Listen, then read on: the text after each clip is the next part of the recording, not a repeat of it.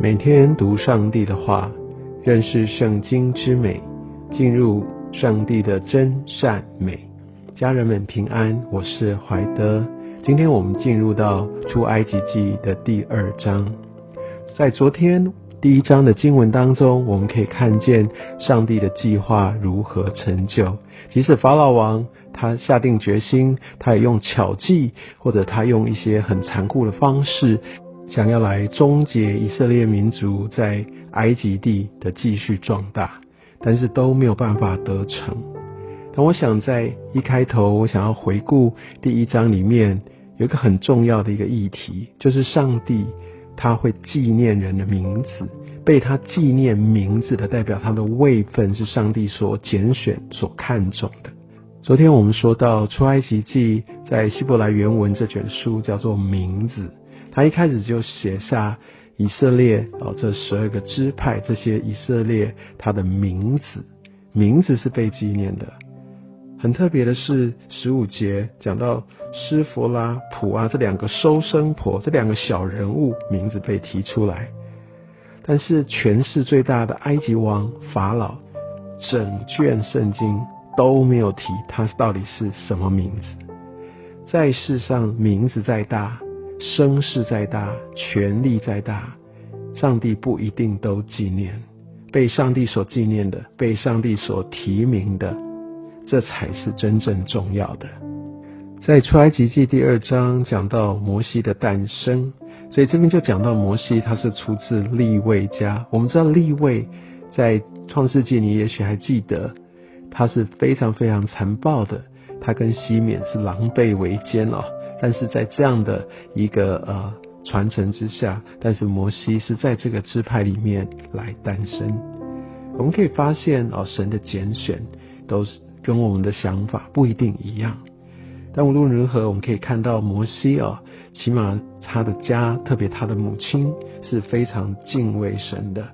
他存留了摩西的命令，非常的勇敢。他竟然可以把它藏三个月，即使法老王也下了这道非常非常残酷的命令。我们相信摩西的母亲不仅是敬畏神，而且他非常勇敢，但他很有爱，然后把他的孩子藏起来，藏了三个月。后来因为不能再藏，我相信呃应该很容易，比如孩子的哭声等等，都越来越难隐藏。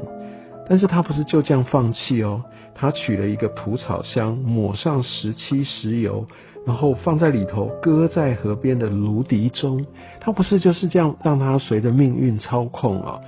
如果我们去读这个蒲草箱，而且又这样涂上防水的材料，它其实是就好像是一艘小船的一个材质。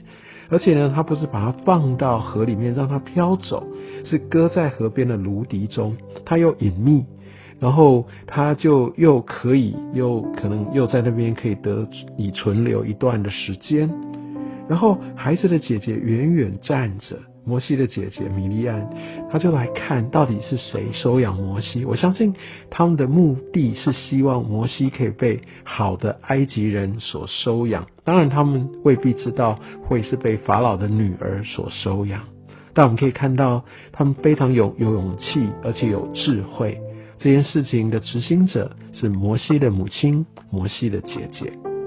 第五节讲到法老的女儿来河洗澡，那他们讲的河就是尼罗河，在埃及人来说，这是一条圣河，所以他们来这边沐浴是会得着对他们来说会有一些的恩典的，会有得到一些他们也许有一些可以想要达成的事情，是会被祝福的。摩西。并不是被天使天君，也不是被圣徒来带去抚养长大，来救了他的性命的，是外邦的那个下令要杀以色列男婴的那个的近亲王室。所以神他的做法、他的工作、他的做事方式，真的让我们非常非常的惊讶，不是吗？在我们经历困难的时候，我们千万不要忘记。我们的神，其实让我们所经历的，都有它特别美好的意义在。特别在一些我们觉得很不可思议、没办法接受的这些的状况里，也许往往就有神他特别美好的心意，而我们可以看到事情的发展非常的特别。摩西虽然被法老的女儿要抚养，但是后来他却是在比较小的时候由他的亲生母亲抚养长大。所以摩西应该从小他就认识神，他有一定程度的一些的教导，真理上面的一些的装备，而他又在埃及皇宫长大，我相信他又。学到王宫里面所有这些的知识技能，看过所有的大场面，上帝就在预备摩西能够来认识他，抓住真理，而且一方面又具备这样的胆识，这些的记忆历练，能够到时候跟着法老王来周旋。上帝把他所拣选的人放在一些特别的位置上，包含你和我，都不是白费，都不是徒劳的哦。第十一节起讲到摩西逃往缅甸那边，说后来摩西长大，那个后来其实那时候摩西已经到四十岁，那个时候他就呃可以看到摩西他的性情他是比较冲动的，但他也好像有侠义精神，呃我们可以看到他看到同族人啊被埃及人所欺负，他就出手，那他以为没有人看见。所以，第一个，我们可以从这段的一个经历看见，我们以为暗中的事，其实没有一件事是不被显露的。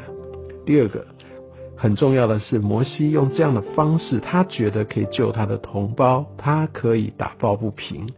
但是呢，这非常像很多时候我们会选择用我们的方式，用世界的方式。诶，为什么不可以这样子？我是为了上帝在做啊，这是上帝的计划，上帝的心意，不是吗？但是往往人的血气没有办法成就神他的计划。神真的不需要我们助他一臂之力，他有他的方式，他有他的时间表。我们可以看到以色列人根本不买摩西的账。我想有一个很重要的原因，摩西他当时是埃及王子，诶，是欺压以色列人的那样一个对头，怎么可能他们会服他呢？上帝并没有在那时候呼召摩西用这样的方式来成就他的计划。后来摩西逃到遥远的米甸旷野去，来保全他的性命。在十六节、十七节，我们可以看见，哇，摩西的侠义精神又来了，他去帮助那些被欺负的这个米甸祭司的女子们。哇，在这样的一个过程当中，当然我们可以看到，上帝其实也是这样来预备他，让他在那边有一份安身之地。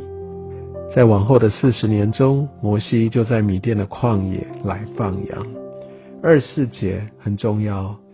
上帝听见这些以色列民的哀声，纪念他们跟亚伯拉罕哦，他们这些所立的约，上帝立的约非常非常重要。我们的神是守约施慈爱的神，上帝看顾也知道他们的苦，同样上帝看顾也知道我们的经历。